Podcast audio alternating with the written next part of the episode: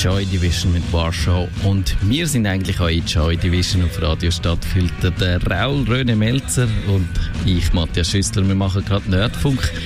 Aber jetzt wollen wir euch noch schnell sagen, dass äh, bei Apple, die haben ja heute eine Veranstaltung gehabt und ich habe gelesen, es hat ein neues iPad gegeben. Ist das etwas, was dich fasziniert? Melzer? Nein, absolut. Erstmal guten Abend miteinander. Äh, das interessiert mich eigentlich gar nicht, weil es ist schlussendlich einfach äh, äh, alte wie neue Schläuche Klar, es hat ein bisschen technisch aufbereitet und so weiter, aber es ist jetzt nicht etwas super revolutionäres. Also schon, als das erste iPad rausgekommen ist, ich habe schon so ähnliche Geräte schon vorher schon gesehen. Also, das hat mich nicht aus den Socken gehauen. In dem Sinn, sicher als Consumer, wo das nicht ewig, äh, wo so Sachen nicht regelmäßig braucht, dass sich nicht informiert oder als Fanboy ist das sicher interessant, aber sonst glaube ich nicht, dass es wirklich etwas ist, was was die Leute aus den Socken haut. Mich ja. hat es jetzt auch nicht so aus den Socken gehauen. Allerdings hat mich erstaunt, dass du neuerdings Bandleader bist, habe ich gesehen. Das ist es so, ja. Also schon seit äh, zwei Jahren fast. Also jetzt haben sie immer okay. erst, erst ein bisschen auf Konzerte, ja. Ihr habt euch erst gerade vor kurzem zum Übungskeller austraut.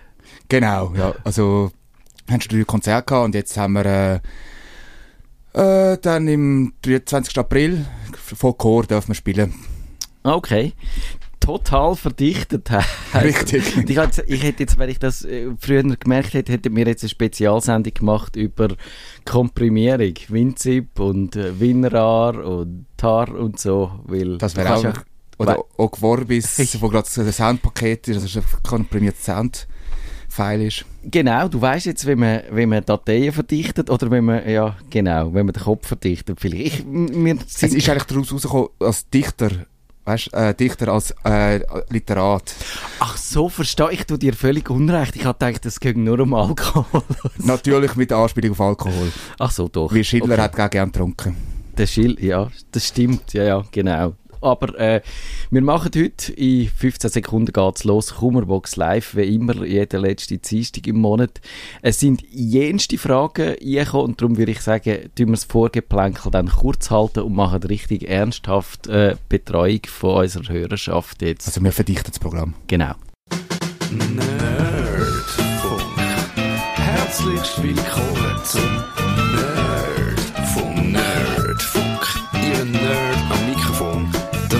Schüssler.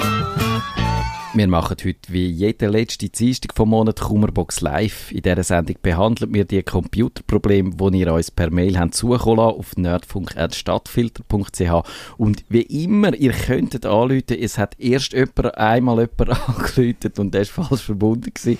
Also auf äh, mit akuten Problemen, Leute drauf 052 203 31 00 oder eben, ihr könnt das Gästebuch brauchen auf stadtfilter.ch, wenn ihr nicht wollt mit uns reden aber findet, kommunizieren, schriftlich würdet ihr mit uns, dann braucht das Gästebuch.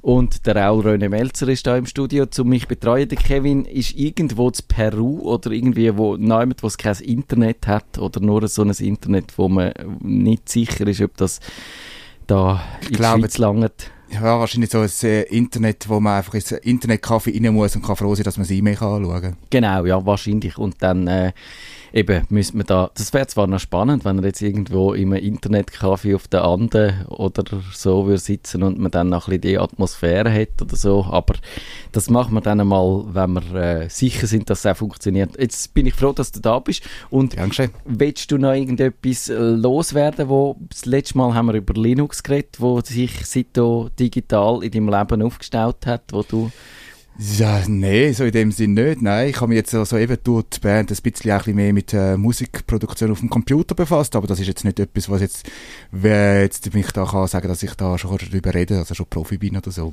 Über das haben wir immer mal noch reden, mal äh, mit jemandem, wo äh, ja, wo vielleicht ein bisschen genauer weiß, also wobei, also ich meine, als Einsteiger hat man halt andere Erfahrungen. Gut, unser Gitarrist ist zum Beispiel, hat einen Kurs gemacht als äh, Soundingenieur, also der wäre sicher auch ein Kandidat. Okay, dann äh, kannst du den vielleicht uns mal vermitteln und bis dahin eben Kummerbox Live heute und ich würde sagen, wir legen gerade los, weil sonst es, im Moment ist es wirklich so, dass sich mehr Fragen aufbauen, weder dass wir abarbeiten damit. Und das ist wirklich ein Zustand. Also, der Stefan fragt dich, ein Freund von mir in Deutschland wurde kürzlich erpresst, ihm wurden sämtliche Dateien auf dem Computer verschlüsselt und er konnte sie erst nach Zahlung eines beträchtlichen Lösegelds benutzen.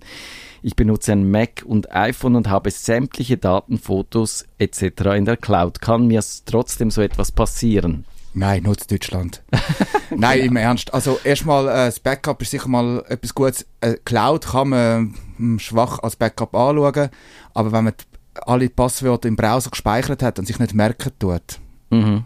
dann hat man es irgendwie auch verloren. Man kann zwar das wieder restoren, wieder Recovery, aber wenn man es vom E-Mail zum Beispiel dann nicht mehr weiss, Passwort, also ich würde trotzdem mal ein lokales Backup auch noch anlegen. Ja. Und der Mac ist für so Schadsoftware einfach weniger gefährdet. Aber es gibt auch Schadsoftware. Das wir reden ja. dann, glaube ich, es hat nochmal eine Frage. Wir sind wieder wahnsinnig Mac-lastig. Ich glaube, wir haben einfach keine Windows-Hörer. Die haben wir vielleicht alle verprellt. Ich weiß auch nicht warum. Haben wir nur Oder Hipster? Die sind vielleicht alle auf Linux umgestiegen und jetzt sie das. Gefühl, kommen wir nicht mehr draus und fragen noch jemand anders. Also wahnsinnig viele Mac-Fragen, aber wir probieren dann immer, das, auch den Fokus noch ein bisschen aufzumachen, dass die anderen auch etwas davon haben, weil Mhm. viele Fragen können wir ja auch ein bisschen allgemein beantworten und das ist jetzt zum Beispiel so eine, weil die Kryptotrojaner, die gibt es unter Windows und Mac. Natürlich unter Windows sind es viel häufiger als auf dem Mac. Klar. Auf dem Mac hat es mal einen gegeben, wo dann über das Transmission, das ist das Programm, wo man Torrents ablädt, hat sich Ja. das, über das hat sich können einschleichen und äh, eben, die, die, das Backup ist wichtig, da gibt es unterschiedliche Philosophien, wie du gesagt hast, ich würde eigentlich dir dabei pflichten, dass Cloud allein äh, nicht lange für ein Backup oder ich auch immer gerne meine Daten noch bei mir selber habe und unter Kontrolle, weil eben es kann ja sonst dann auch der Cloud-Dienst kann abrauchen und dann ist das Backup auch weg. Oder schlicht und einfach nicht mehr finanziert sein, aus welchem Grund Genau. auch immer. Es kann auch Google sein, der sagt, für uns lohnt sich die Cloud, für Private nicht mehr. Wir tun jetzt nur noch Cloud anbieten ab 200 Franken. Und dann ist mir dann, überlegt man sich noch zweimal, ob man das Ja. zahlen Also, nicht, dass man es nicht unbedingt kann zahlen, aber man überlegt sich dann schon, ob das jetzt dann wirklich das ist, was man will. Im Idealfall kann man natürlich umsteigen dann noch Ja. rechtzeitig, aber es gibt auch so Dienste, die dann relativ zackig verschwinden und wenn man dann gerade in den Ferien ist und dann noch gerade den Computer ableitet, dann ist schon eine Konstellation da, wo man äh, Genau. dumm dasteht. Ich, ich würde darum auch sagen, ich Externe würde, Festplatten oder mehr, am, wenn man es ganz genau will, nehmen, sogar mehrere externe Festplatten Genau.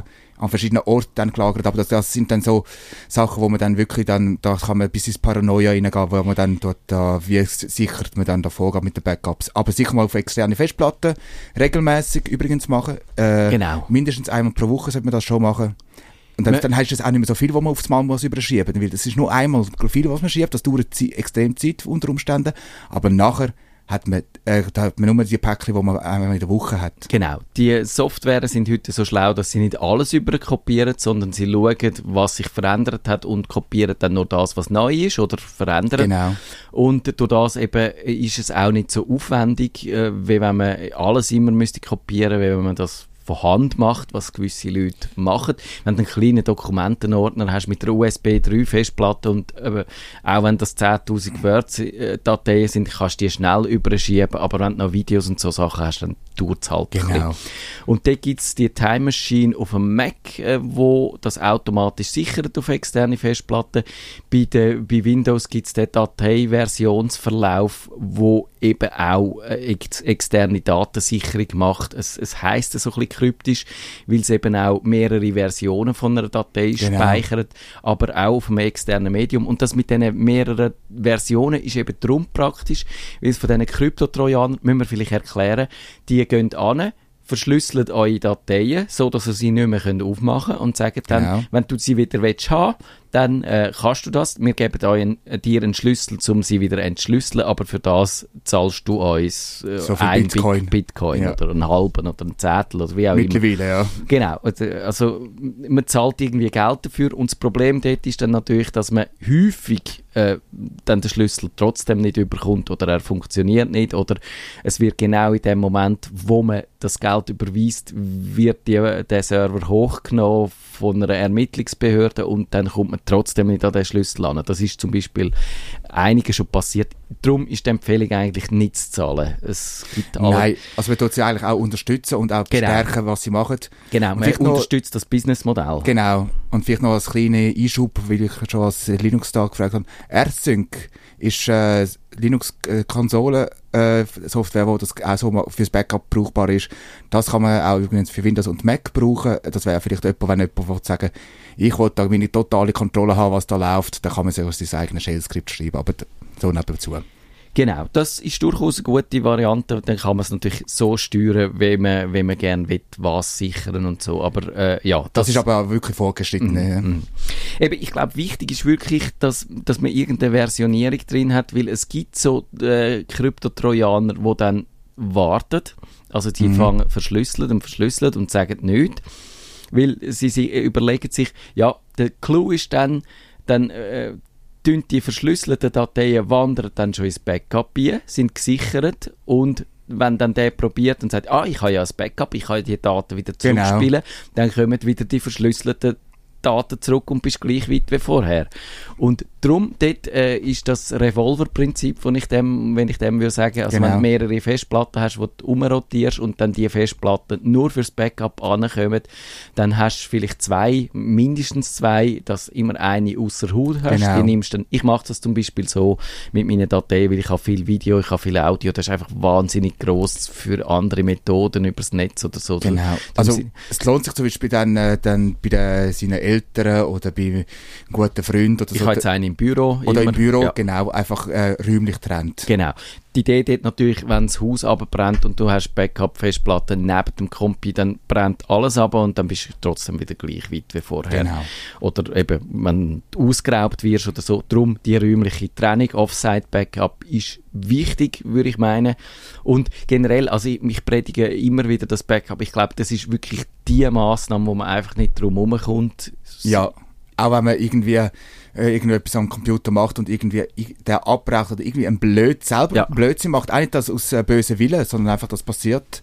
Ist mir auch übrigens letztes Jahr schon ein paar Mal passiert, auch unter Linux, aber ich bin auch so ein bisschen am Basteln, was das angeht. Mir ist es auch schon passiert. Ich habe auch schon Daten müssen zurückholen aus vom Backup. Ich habe, glaube ich, nie wirklich etwas verloren, wo nicht noch irgendwo auf einem Backup drauf gewesen wäre. Genau. Aber ich habe es schon gemerkt, auch erst nachdem ich synchronisiere so, nachdem äh, Sachen schon auf auf dem äh, Backup auch weg sind und der Datenversionsverlauf von Windows, wo ich, wo, hat mir also auch wirklich schon genützt. Ich habe dann irgendwie, der hat zehn Versionen Ja. äh, aufbewahrt und neun davon sind wirklich schon kaputt gewesen. Das ist ein, ein, ein spezieller Fall gewesen, wo ich jetzt nicht im Detail muss erklären, wie das passiert ist, aber es ist wirklich so gewesen, dass durch äh, eine automatische Änderung, die ich an Dokument gemacht habe, batchmäßig, also im größeren Stil, sind gewisse Dateien, bei den allermeisten hat es funktioniert und gewisse Dateien sind durch das kaputt gegangen. Und das Ja. habe ich erst nach Monaten gemerkt.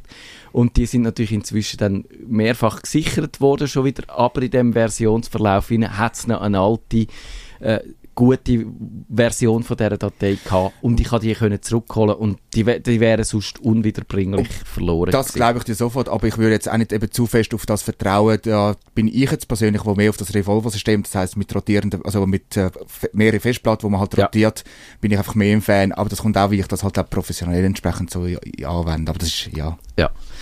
Und wenn wir doch bei dem Thema sind, würde ich gerade sagen, ziehen wir die Frage noch von Bülent vor und der sagt, ich habe eine Frage an Sie. Soll ich meinen iMac und Mac Pro ein Antivirenprogramm installieren?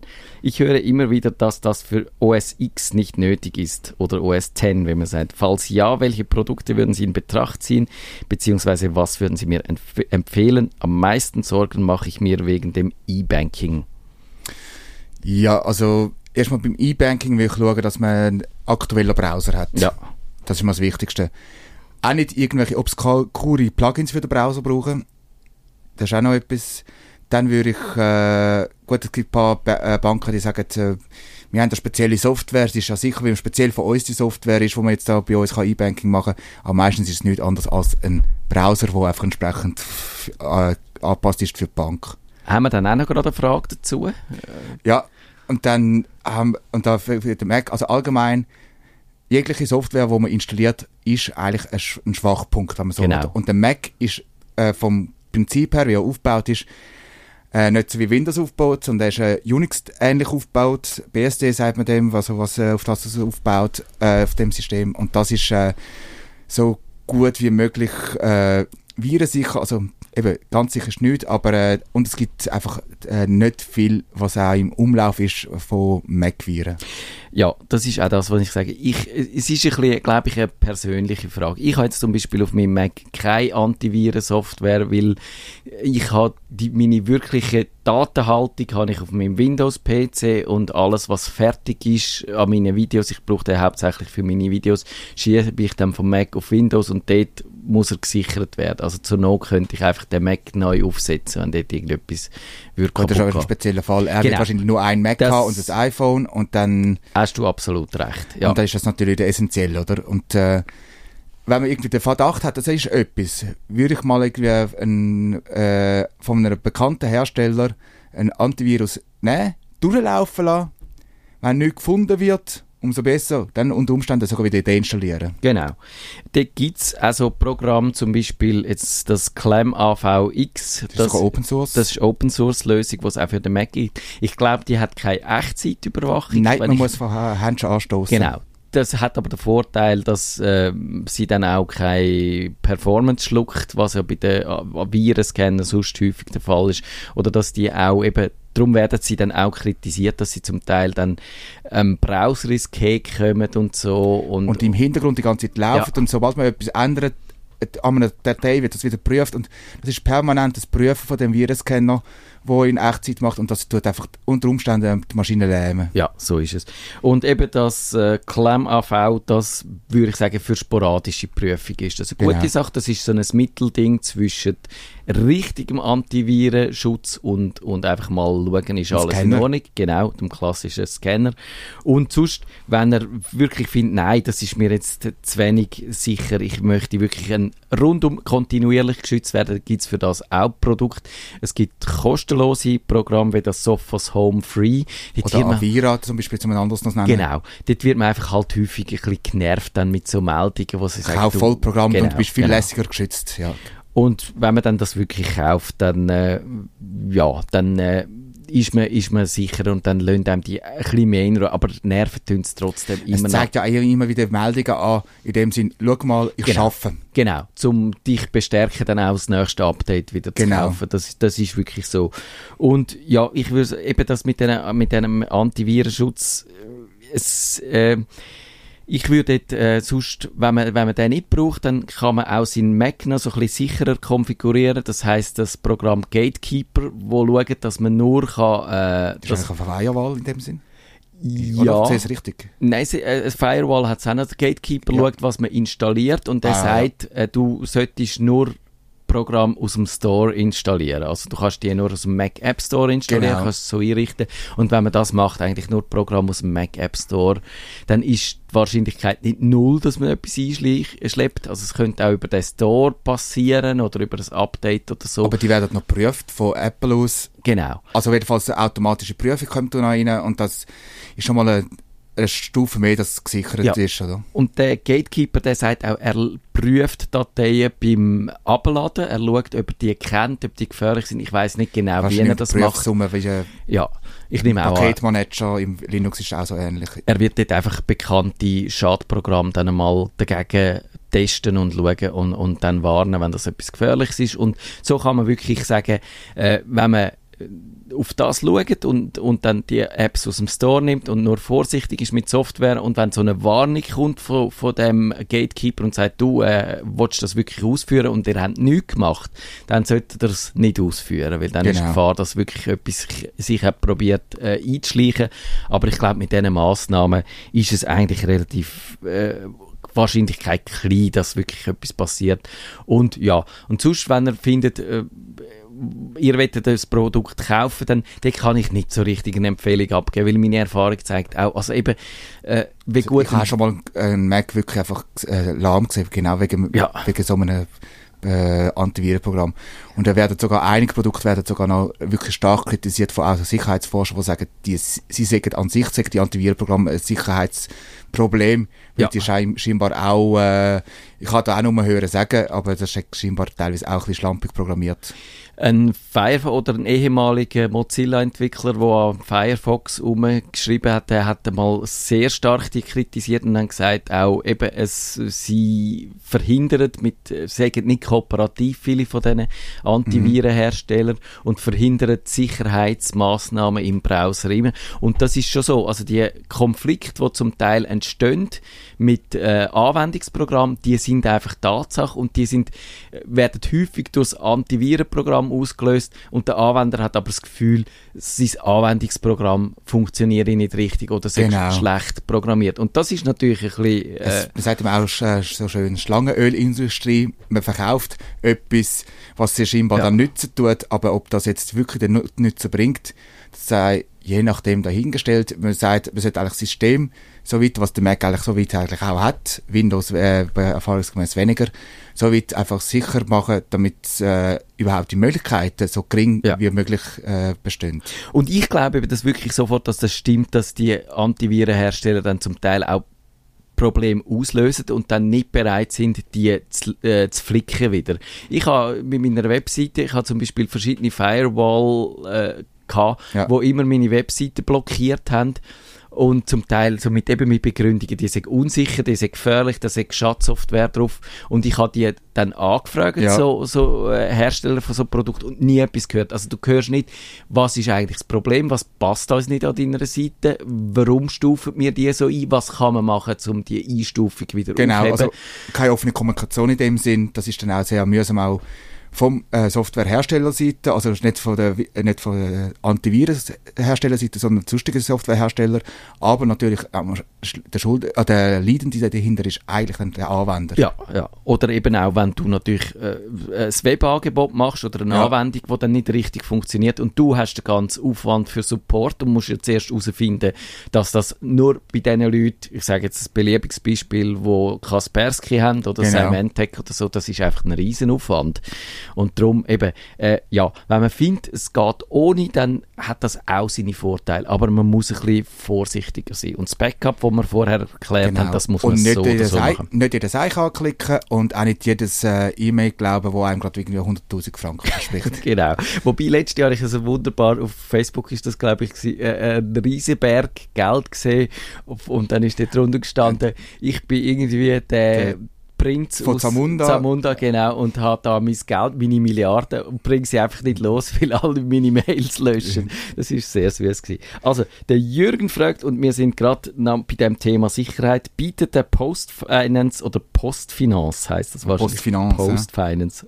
Nein, es ist nicht Postfinance. Post. Es ist nicht nach den Finanzen, sondern im Idealfall während der Finanzen. Genau. Also der, der geile Browser, ich stelle mir den geil vor, der Secure Browser tatsächlich deutlich bessere Sicherheit oder handelt es sich eher um großzügige Marketingversprechen? Für mich als nur Durchschnittsuser und Kenner hört sich gehärteter Internetbrowser, Programm benötigt keine Adminrechte, ändert nichts an der Computerkonfiguration gut an. Aber ist das auch wirklich so und bringt es höhere Sicherheit? Selbstverständlich führe ich auf meinem Windows 10 PC regelmäßig Updates aus, Norton Internet Security ist installiert und so weiter. Also das tönt mal schon mal gut, dass äh, wenigstens Antivirus auf dem Windows hat, weil dort ist es leider schon ein bisschen nötig und dass es auch regelmäßig Updates ausführt. Wobei das Windows 10 hat der Def Defender drin und ich finde den eigentlich okay. Genau, das wird, glaube ich, auch wirklich auch ausreichen. Aber äh, man muss ja nicht halt ja alles, äh, nicht alles kritisieren. Was ich wollte sagen, gehärteter Wi- äh, Webbrowser, ich nehme an, die haben wahrscheinlich einen Open Source Webbrowser genommen und den entsprechend optisch angepasst, damit das äh, und damit nur eine Adresse, wo man hat, also nur einen Weg, wo man hat, zur Postfinanz Ja. hat. Und dann ist das, Entschuldigung, das ist für mich auch wieder so Schlangenöl Ja, weil ein aktueller Browser, der wirklich up to date ist, wo nur die Plugins drin hat, wo man auch wirklich kann vertrauen kann, wo andere auch sagen, das ist in Ordnung, dann ist, und da- das ist viel sicherer, weil so ein Postfinanz äh, Webbrowser, der wird nicht so schnell updated wie ein, wie ein Firefox oder von mir aus auch ein Edge, von mir aus auch ein Safari, was auch immer, Ja, oder? ja. Das ist genau auch meine Kritik an dem. Und es steht, ich habe angeschaut, was der kann. Er gibt nur gewisse äh, Webseiten, kann er ansteuern, nämlich die, die freigegeben sind von der Postfinanz. Und das ist natürlich auch auf eine Art ein ein Unsinn, weil ein, ein speziell sicherer Browser nicht du auch sicher. dann brauchen, gerade für die gefährlichen Seiten würdest du dann den speziell sicheren Browser nehmen und, und nicht für die anderen. Für die, für die harmlosen Seiten kannst du auch die anderen. Gut, Man redet da auch so gern von Security bei Obscurity. ja, ja, genau. Also man sagt einfach, äh, äh, ja, man zeigt jetzt nicht genau, wie es funktioniert. Es ist eben so und so und, und ey, es ist sicher, und weil der andere nicht kann sehen, was ich da gemacht habe, dann kann er sicher nicht herausfinden, obwohl das ein Blödsinn ist. Man kann mit Re-Engineering, also sprich, wenn man das äh, Retour verfolgt, alles genau anschauen, es gibt da Spezialisten dazu, äh, deassemblen und so weiter. Und dann kann man das wieder äh, anschauen, Mhm. was da gemacht worden ist. Also man muss nicht meinen, es ist einfach, weil man als Anwender nicht hinter der Oberfläche sieht, dass jemand anderes das nicht kann. Ja, genau, das ist absolut so. Und ich glaube, die Idee ist nicht per se verkehrt, fürs äh, Online-Banking einen separaten Browser zu benutzen. Das kann aber irgendeiner sein. Und das, wie du richtig gesagt hast, ist sinnvollerweise einer, der sehr schnell und sehr zügig aktualisiert wird, wenn eine Sicherheitslücke auftaucht. Und das sind nach meiner Meinung momentan Firefox und Chrome. Genau, das sind die Standardbrowser eigentlich. Und wenn man wirklich wette, einen, einen speziell sicheren Browser äh, benutzen, dann habe ich einmal einen vorgestellt. Der funktioniert so, dass das äh, Linux-Version vom Firefox oder vom Chrome ist. Man kann wählen, welche. Und die wird dann in eine Virtuelle Maschine. virtuelle Maschine nie verpackt und die läuft dann unter dem Windows oder auf dem Mac gibt es glaube ich auch. Und durch das, wenn eine Schadsoftware im Browser reinkommt, dann müsste sie zum wirklich einen Unfug anstellen, müsste sie dann von dem, na, aus dieser virtuellen Maschine aus, rausgumpen quasi, Ja, weil genau. an dieser virtuellen Maschine kann sie auch nicht so viel verändern, weil die auch speziell dafür, die ist dann gehärtet, daher kommt Ja. der Begriff, dass, de, dass man die eben nicht so leicht kann manipulieren, wenn man das vielleicht mit dem normalen Betriebssystem könnte machen. Und das wäre eine gute Lösung. Das Video, äh, wo ich erkläre, wenn man es Hochladen von Dateien in diesem Browser ist dann ein bisschen umständlicher wie im normalen Browser, aber das erkläre ich, wie das geht. Das heißt, der sicherste Browser der Welt, den kann man brauchen, aber ich würde jetzt, ich brauche immer noch die normalen Browser und Ich glaube, das ist eher für jemanden, der auf Sicherheit dort forschen, wo etwas nachgeht. Äh, oh, also ich weiss, dass gewisse Seiten unsicher ist, tut mal schauen, wie unsicher die wirklich sind. Für so Sachen ist es sicher gut möglich. Aber privat, wenn man da nicht wirklich äh, wild rumklicken tut und ein bisschen bedacht surfen tut im Internet, sollte eigentlich ein normaler, aber aktueller Browser langen. Genau. Und jetzt haben wir noch eine Frage in dieser Sicherheitssendung. Ich glaube, es hat sich jetzt da Sicherheit ein bisschen herauskristallisiert. Es ist eine Ziemlich wahnsinnig sicher, lange Frage. Ich versuche die ganz kurz zu machen, indem ich es ein bisschen zusammenfasse. Dani Luis hat, Danne Luis hat gesagt, ihren Internetanbieter hat sie gewarnt, sie hätte ein äh, Virus in ihrem Netzwerk in mir rein und das ist eben das Interessante an dem Virus ist, dass das dann nicht normale Computer befällt, sondern Gerät vom Internet der Dinge. Also, und dann irgend Linux eigentlich, wo dann auf so wahrscheinlich eingebetteten Linux-System läuft. Meistens IBETS Linux, wo man irgendwie äh, flapsig konfiguriert hat. Genau. Und sie hat keine Ahnung, was das könnte sein. Und in dem Mail hat es auch irgendwie nur äh, gesagt, sie haben irgendwoher irgendeine Warnung bekommen, sind irgendwie darauf gekommen, dass das sie könnte sein und sie sollte das Problem jetzt lösen. Und das hat ihren Internetprovider ihr um den Kopf umgeschlagen. Und wenn ich da gerade mit der Kritik darf anfangen, das ist ja eine unsinnige Warnung. Also mit dem kann wahrscheinlich vielleicht ein Computeringenieur kann mit deren etwas anfangen, Ja. aber als normaler Anwender hast du keine Ahnung, was du müsstest machen in so einem Fall, wenn du kannst herausfinden, ob das Problem bei dir, wo es liegt, Wo überhaupt? Wenn du es behebst, wenn du herausfindest, welches Gerät. Und es könnte auch von mir aus gesehen, so vage wie das geschrieben ist, dass sie von irgendwoher eine Warnung bekommen haben, könnte das auch irgendwie eine falsche Zuordnung sein. Oder also, Oder es gibt äh, äh, ihres äh, HiFi-Anlage, so, wie sie drin schreibt, wo scheinbar äh, an- ans Internet angeschlossen werden kann. Da kann einfach sein, dass es einfach regelmäßig äh, zum Hersteller äh, Ja. Daten holt, oder äh, auch Updates holt oder Daten holt, dass der Hersteller weiß, wie viel von meiner Geräte werden überhaupt benutzt aktuell. Ja. Und dass, und dass wenn es da immer Datenverkehr hat, dann findet man so, oh, da kommt jetzt von etwas mal immer recht viel. Das ist sicher irgendwie etwas Schlimmes, aber das muss nicht unbedingt etwas Schlimmes sein. Ja. Und ohne wirklich äh, äh, Netzwerkanalyse äh, und auch, ohne auch keinen Ausdruck von der Netzwerkanalyse, also sprich Ausdruck äh, kann auf dem Bildschirm sein, aber dass man einfach kann, man nicht sagen, ja, gefährlich, nicht gefährlich, was macht es überhaupt, was für Daten und Ja. so weiter. Genau, also eben, man kann, was kann man machen? Man kann schauen, ob man irgendein Gerät vergessen hat, zum Beispiel einen Drucker, das Genau. sind häufig so Geräte, die auch so äh, eingebettete Systeme haben, die dann allenfalls auch können befallen werden Kameras gibt's, sie hat jetzt an die Stereoanlage gedacht, eben, wenn man da... Es kann sogar ein Feuerwehrmelder sein, wo äh, per WLAN So kann. es, Es, gibt ja. sogar mittlerweile Geräte, die sogar schaffen, automatisch mit dem Heim-WLAN zu verbinden. Genau, das ist das Internet der Dinge und das ist halt eben wirklich dort auch das Problem, dass da Fehlerbehebung schwierig wird. Und wenn Sie jetzt könnten ihr sagen, zum Beispiel im Moment sehen wir das Problem, dann können Sie ein Gerät nach dem anderen abschalten, wo in Frage kommt oder eben mal, mal alles durchbooten und schauen, äh, ob sich dann etwas ändert. Äh, Ist jetzt, eben, wenn du kannst sagen, jetzt sehen wir den verdächtigen Verkehr und jetzt Ja. sehen wir ihn nicht, dann kannst du es schon ein bisschen auf ein Gerät eingrenzen. Und sonst, ja, du willst ja eigentlich auch nicht einfach deine Stereoanlage ersetzen auf Verdacht hin, oder? Also Nein. Das, das und, ist, äh, und da nützt leider auch kein Antiviren-Software auf seinem eigenen PC, weil es ist im Netzwerk und nicht auf dem eigenen PC drauf. Das heißt, man müsste wirklich das äh, nachgehen. Es gibt absolut auch Viren oder sprich auch Trojaner oder wie auch immer, wo auch auf äh, Internet der Dinge Ja, äh, Geräte das laufen. Das, das, das- ist, äh, wird auch regelmäßig genutzt, weil man da laut- weniger kontrollierbar ist. Aber eigentlich sind da die Hersteller von der äh, Hardware und Software eigentlich in der Bringschuld, weil man weil die, die also es ist teilweise wirklich flapsig und einfach äh, schlampig, entschuldige den Ausdruck, aber wirklich einfach lausig äh, konfiguriert. Man kann äh, Linux gut äh, virenfrei ko- äh, konfigurieren, also dass er gehärtet ist, so wie man es schön sagt, aber das sind die meistens nicht. Das haben zum Beispiel äh, das Admin-Passwort als Admin und solche Sachen. Genau. Das ist häufig, sind dann die einfach die Geräte, die Internet der Dinge Geräte wirklich unsicher äh, ausgeliefert, weil man halt, man spart überall und dann äh, treten die Probleme aus. Noch ganz schnell zwei Sachen, die man von mir aus gesehen kann machen. Man kann probieren, mit einem Netzwerkscanner herauszufinden, was für Geräte sieht der in Genau. dem Netz hinein. und dann stoßt man vielleicht auf eins, wo man übersehen hat. Wie üblich dann in unseren Shownotes die Links dazu, wie man, wie man auch äh, so einen Netzwerkscanner braucht, was für Produkte es gibt für die verschiedenen Betriebssysteme. Und vielleicht hat der Router auch noch irgendeine Protokollfunktion oder irgendeine Funktion, die zeigt, was für offene Verbindungen sind da, was für Geräte kommunizieren.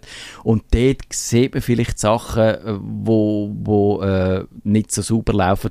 Und wenn man wirklich gar nichts findet, dann müsste man vielleicht überprüfen, ob einfach das WLAN offen ist und irgendjemand das missbraucht, das WLAN, also der äh, Internetzugang.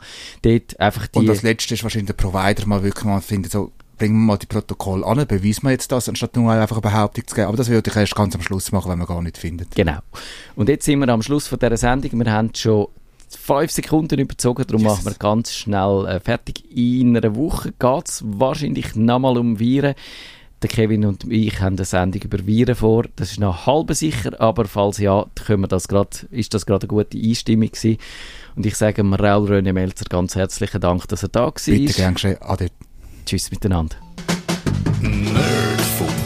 Wenn ihr den Nerdfunk zu wenig nerdig sie ist Reklamiert. Sie auf nerdfunk.net